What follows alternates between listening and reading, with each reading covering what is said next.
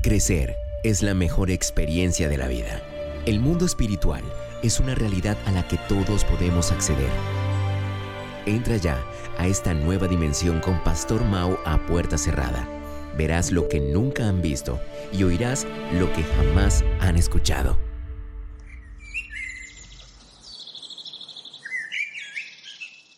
Hola, ¿qué tal? Yo soy el Pastor Mao y esto es nuestro devocional a puerta cerrada. Con todo mi corazón en este fantástico día reciban un saludo muy cordial pidiendo a Dios, como lo hacemos cada mañana, que por favor nos ubique en el lugar correcto, con la gente precisa, en el tiempo indicado y con la palabra oportuna. Y que llene nuestro corazón de su paz y también de su dirección, por supuesto, para que podamos hacer su buena, perfecta y agradable voluntad de manera práctica en el día de hoy. Esta mañana me levanté pensando en una pregunta. ¿Dónde entra la voluntad de Dios en nuestras vidas? Es decir, le pedimos su dirección, su guía y provisión, o nos despertamos en la mañana y decidimos cómo viviremos el día a nuestra manera, o simplemente no pensamos mucho. Somos de esas personas que vivimos los días igual. Somos de esos que seguimos la misma rutina todos los días, que siempre y cuando obtenga lo que quiero y lo que creo que necesito, no es necesario pensar mucho en Dios. Yo sé que es posible vivir de esa manera. Por 23 años mi vida fue así. Me levantaba, comenzaba el día como llegara, sin pensarlo, y menos sin poner las manos de Dios, ¿no? Y esto me hace tener cada día más claro que hay dos maneras de vivir la vida. O tienes en cuenta a Dios, o simplemente no lo tienes en cuenta. ¿Alguna vez te has encontrado una situación donde después de ver a personas tratando de decidir algo eh, en lo que no logran ponerse de acuerdo y tú dices, bueno, ¿y qué tal si oramos? Y alguien dice, por favor, deja a Dios fuera de esto. A veces sin decírtelo con palabras, te lo hacen entender con gestos. Como que, ay, pero ¿por qué quieren meter a Dios en todo? Esa frasecita y esa pregunta se escucha en muchos lugares. ¿Por qué quieren meter a Dios en todo? Bueno, si eres ese tipo de persona que piensa de esa manera, pues no trates de meter a Dios en este asunto, ¿no? Esa es la frase que normalmente dicen. Si la tienes en tu mente y en tu corazón, pues mira, esto no debe ser extraño porque en el común de la gente así es. Pero sabes algo, cuando te haces consciente de tu vida, haces parte de, lo que, que tu, en, en, tu vida Dios hace parte de todos, todos tus asuntos, entonces comprendes que la voluntad de Dios afecta todo lo que haces y dices y que es precisamente a partir de ella que debes vivir a diario. Quiere decir que si no le damos participación a la voluntad de Dios sobre nuestra vida, entonces, bueno, tenemos un principio que dice así, puedo hacerlo sin Dios. No necesito su dirección ni su ayuda. Quizás hay gente que, que diga, bueno, yo nunca diría que no necesito a Dios, y menos que puedo hacerlo solo. Pero si no buscas la voluntad de Dios para tu vida, entonces eso es lo que estás diciendo.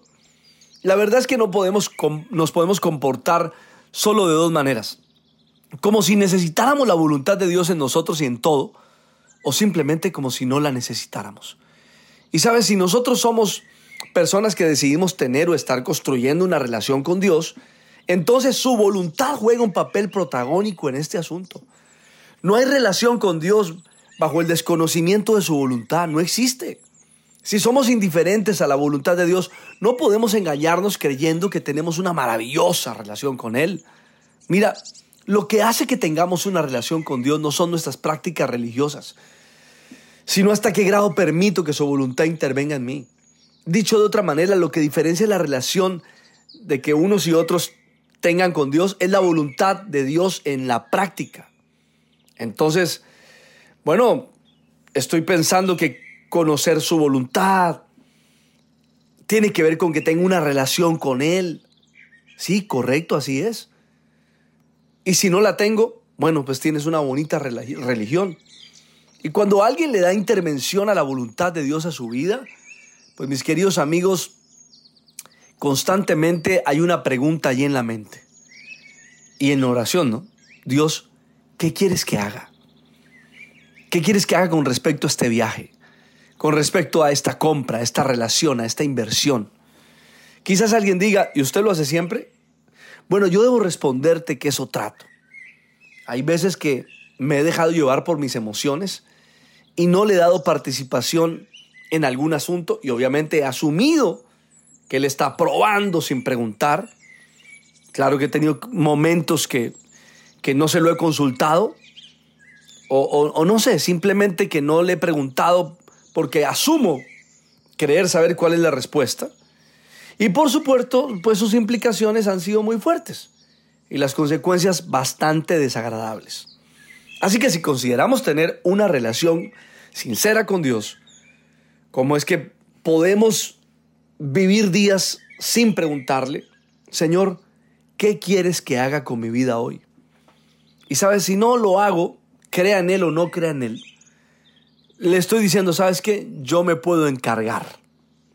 Pero creo que no hay nada más insensato que consideremos que podemos vivir la vida sin Dios en una sociedad en la que vivimos y caminar sin pedirle a Él que nos dirija, que nos guíe y que haga su voluntad en nosotros. En Lucas capítulo 22, Jesús sabía la voluntad de Dios para su vida, Él sabía lo que iba a suceder y en el verso 39 al 42 dice, Jesús salió de la ciudad y como de costumbre se dirigió al monte de los olivos y sus discípulos le siguieron. Ojo con esto. Cuando llegaron al lugar les dijo, oren para que no caigan en tentación.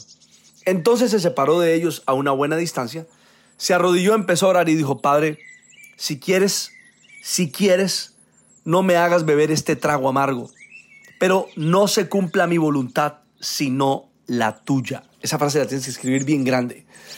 Mira, este es el mejor ejemplo para cada uno de nosotros. Jesús no quería vivir sin hacer la voluntad de Dios. y para él no había un plan B.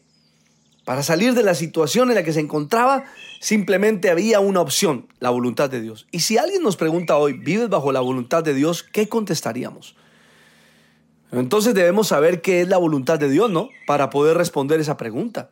Y personalmente, esta es la definición que más me ha gustado después de estudiar el tema. Escúchala bien.